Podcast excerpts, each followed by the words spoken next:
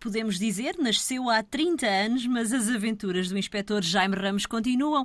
Francisco José Viegas, temos aqui mais um livro que nos conta mais uma aventura deste inspetor, agora oficialmente em funções um pouco diferentes, mas acaba por ficar envolvido, como é óbvio, eh, na investigação de um desaparecimento, neste caso de uma escritora que havia participado, talvez num dos mais importantes encontros literários que se realizam em Portugal, as correntes de escrita este livro, esta aventura de Jaime Ramos, será também uma homenagem não só a este grande encontro de escritores, mas também aos escritores e aos livros. Bom, uh, ele é amante de livros, tem a sua, tem a sua temporada, ele tem aquela. Tem aquela fixação em ler só no inverno, portanto, a esta altura ele está a preparar-se para, para uma jornada de, de, de leituras.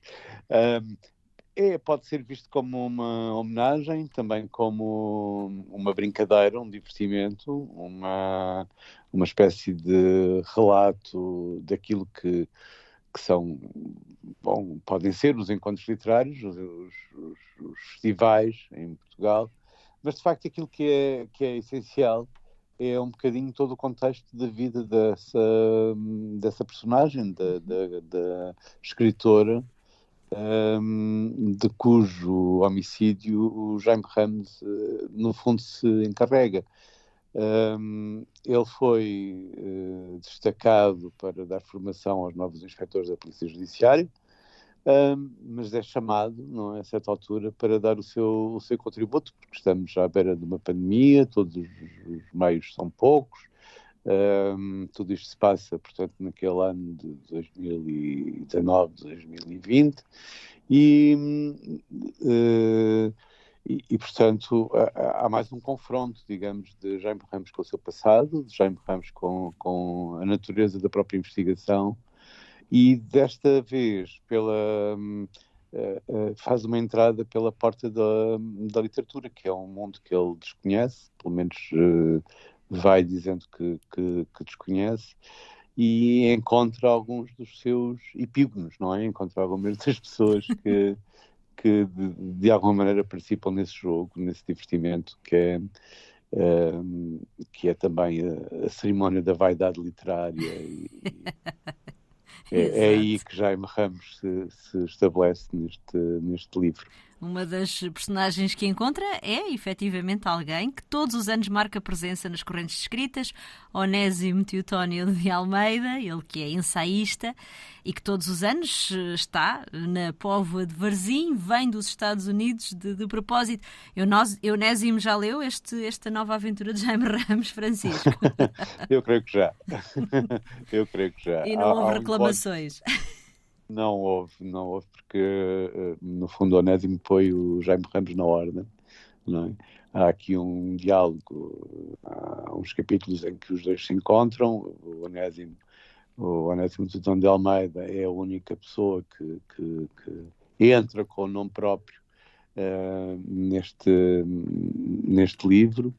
Uh, e é aquele que de alguma maneira desmascara, não é? Desmascara a figura de Jaime Ramos como uma personagem desinteressada.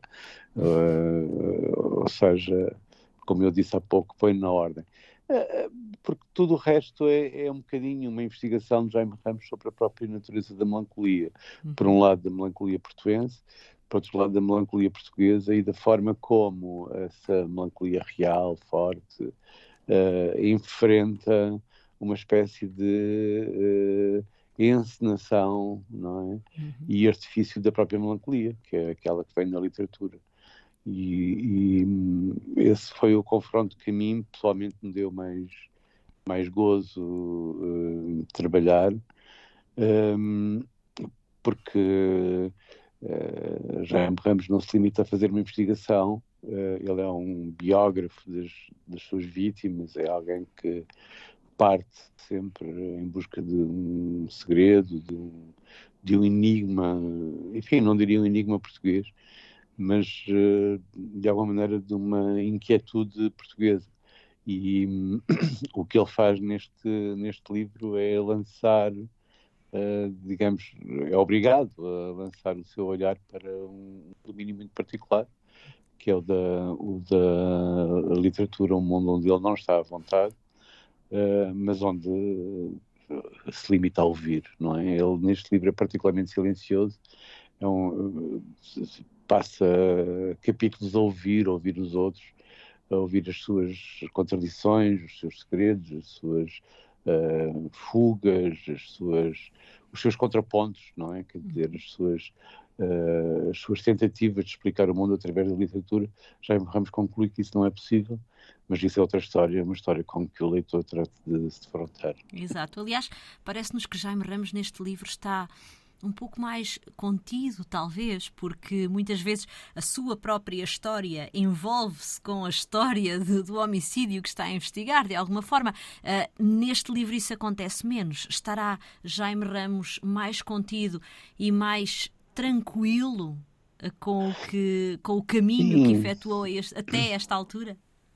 Sim, é provável, porque a idade vai acrescentando uma certa. Hum, uma certa, hum, como é que eu ia dizer, uh, disponibilidade para ouvir, não é? Uh, por um lado, uma certa essa disponibilidade para ouvir. Por outro lado, uh, ele está um bocadinho, digamos que está-se nas tintas um bocadinho e, e portanto, ele vai pura e simplesmente cruzando os dados deixando que as pessoas falem, que as pessoas uh, uh, digam aquelas inanidades que se dizem geralmente no meio literário e, e, e ouve, não é? Ouve, reconstrói um crime, porque na verdade, quer dizer, é muito difícil resistir a um cadáver de um escritor, é?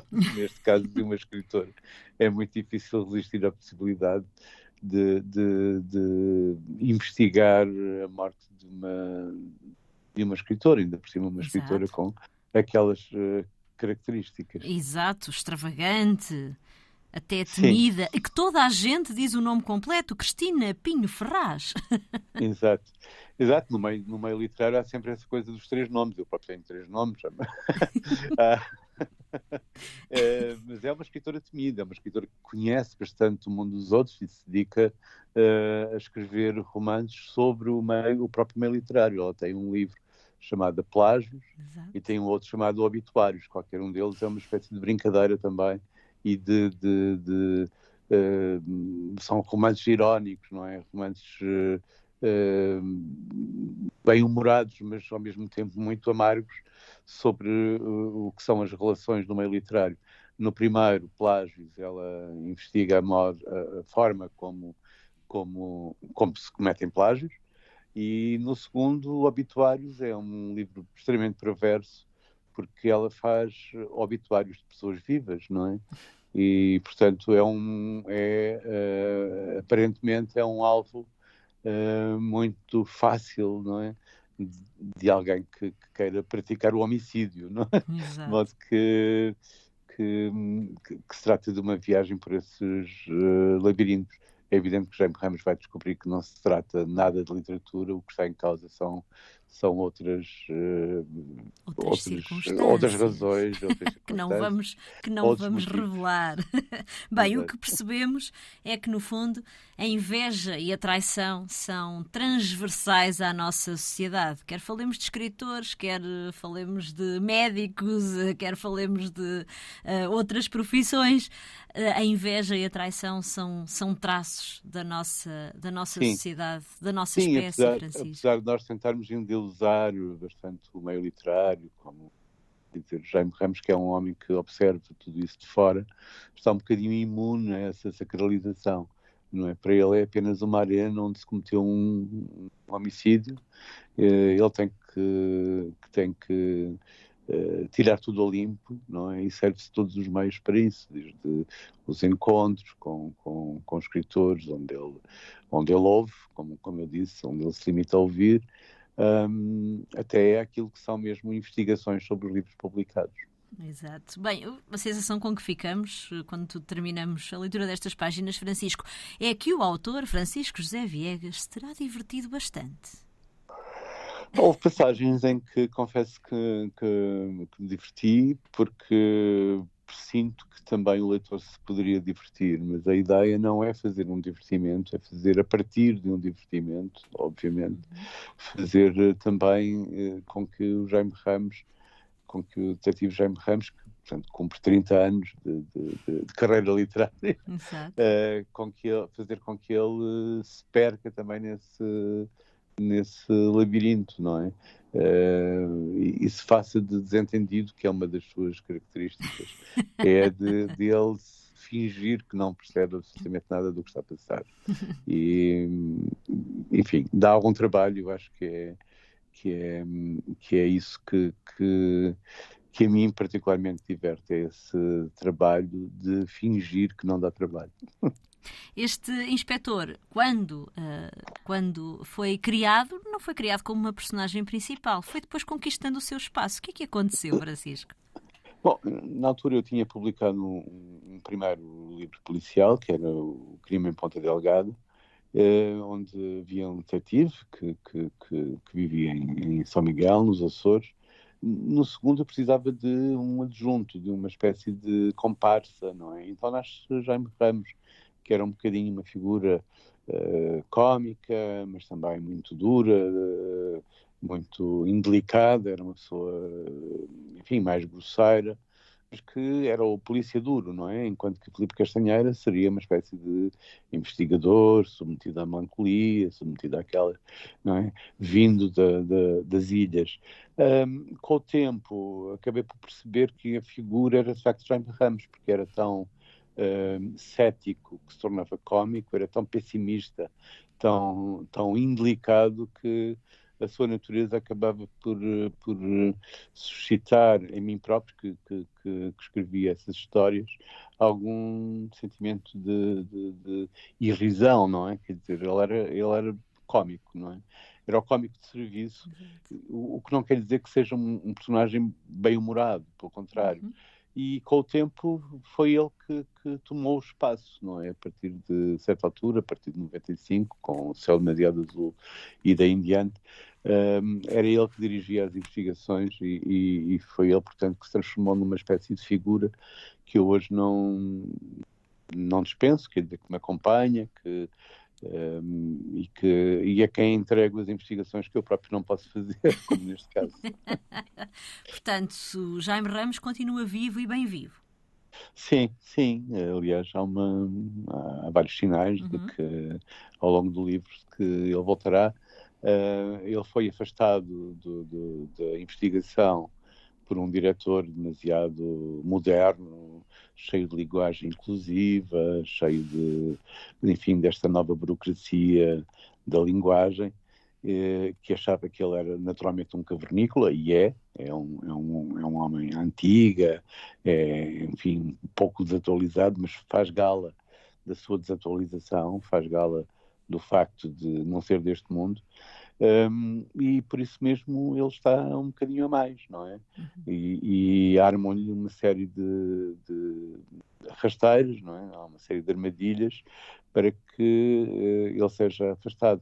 Obviamente não pode ser reformado compulsivamente, de modo que, que é colocado na área da formação, dar formação aos novos inspectores, um, mas, uh, como nós dissemos também no princípio, uh, a certa altura é chamado, porque há aqui um mundo uh, a que só Jaime Ramos tem, tem acesso. Há, há, é, e depois há transformações não é? no interior do seu próprio, da sua própria equipa. Ele tinha um, um assistente que era Isaltino Jesus, que uh, não é ele que vai assumir a direção da, da Brigada de Homicídios, mas tinha uma mulher, Olívia, uh, que é a nova chefe de homicídios, é no fundo a nova chefe de Jaime Ramos. E há aqui um, um contexto, enfim, uh, particular, que foi este da, da pandemia, é algo que vai passando ao longo destas páginas de uma forma subtil, mas que era impossível uh, deixar de fora, Francisco. Sim, subtil, mas uh, muito marcante na, na, nos comportamentos na, e na maneira como o próprio Jaime Ramos olha para a pandemia e para os confinamentos, porque no fundo, ele vê na, na, forma como nós enfrentamos a pandemia uma, um, um, terreno para a luta de classes, digamos, porque há sempre aqueles que, que, que, nunca puderam ficar em casa, não é? Que se sentiam de alguma maneira marginais e fora da lei, porque nós assistimos a uma coisa muito um, caricata, que era ver os pivôs de televisão, a Direção-Geral de Saúde, a mandar as pessoas ficarem em casa. Mas, na verdade, nem toda a gente podia ficar em casa. As pessoas tinham que lutar pelo seu salário, lutar pela sua vida. E, portanto, houve sempre aqueles, uh, uh, aqueles que, que, que, tinham de trabalhar. E era com esses que Jaime Ramos se encontrava, não é? Naquelas madrugadas do Porto, que é a cidade onde ele faz a sua investigação, e que tem que continuar. Portanto, de um lado, temos uma espécie de classe média reabilitada pelo Instagram, pelo pão caseiro, por aquelas coisas que as pessoas faziam nas redes sociais durante os confinamentos, e depois aos outros, não é? Os outros são os ignorados, aqueles que nunca foram aplaudidos, que nunca foram, uh, que nunca foram festejados, mas que mantiveram o país a funcionar e que não podiam responder positivamente quando Uh, quando uh, o, Estado, o governo e, e, as, as, os artistas e influencers e pivôs de televisão mandavam as pessoas ficar em casa, por amor de Deus. Essas pessoas não, não, não podiam, não é? Claro. E essa contradição é explorada também por, por, por Jaime Ramos ao longo, ao longo do livro e eu acho que traduz também uma certa injustiça, porque passados anos, não é? passados dois uhum. anos desse, desse período terrível, uh, ainda não vi ninguém agradecer uh, a essas pessoas que, que tiveram que manter o país a funcionar. Exato, e que sem elas uh, tudo teria sido muito, muito pior. Melancolia, bem, melancolia com CH, Francisco. Melancolia com CH, uma certa evocação da, da, da, antiga melancolia. Nós temos sempre a sensação que melancolia quer dizer, ou, ou temos essa uh, presunção também, de que melancolia tem a ver com tristeza, tem a ver com desalento. Não é verdade. A melancolia é um estado criativo sem melancolia, como eu costumo dizer, não há civilização, não há, não há livros, não há, não há música, uh, não há rádio. E, e, e ele, ele vai, o Jaime Ramos vai descobrindo as pontas soltas do, da, da, da, da, melancolia. obviamente, para a partir de certa altura, a melancolia é um estado digamos que, que, que, está sujeito a medicalização. Nós não sabemos lidar com a melancolia, achamos que, que, que está a meio caminho da depressão, quando um, isso é falso, não é? Nós todos, se não fosse a melancolia, nós éramos uns pateta alegres, não é? Quer dizer, não, não, não tínhamos disposição contemplativa, não sabíamos contemplar, não sabíamos parar, não sabíamos olhar as árvores, que é uma coisa que ele faz neste livro. Não sabíamos olhar a pintura, não sabíamos uh, ouvir os outros. E, e, portanto, essa disposição para a melancolia, que é uma, uma das formas mais criativas de humanidade ser humanidade, um, é também, penso eu, uma das marcas deste, deste livro. Obrigada, Francisco José Viegas, por ter estado connosco, autor de Melancolia. A edição é da Porto Editora. Boas leituras.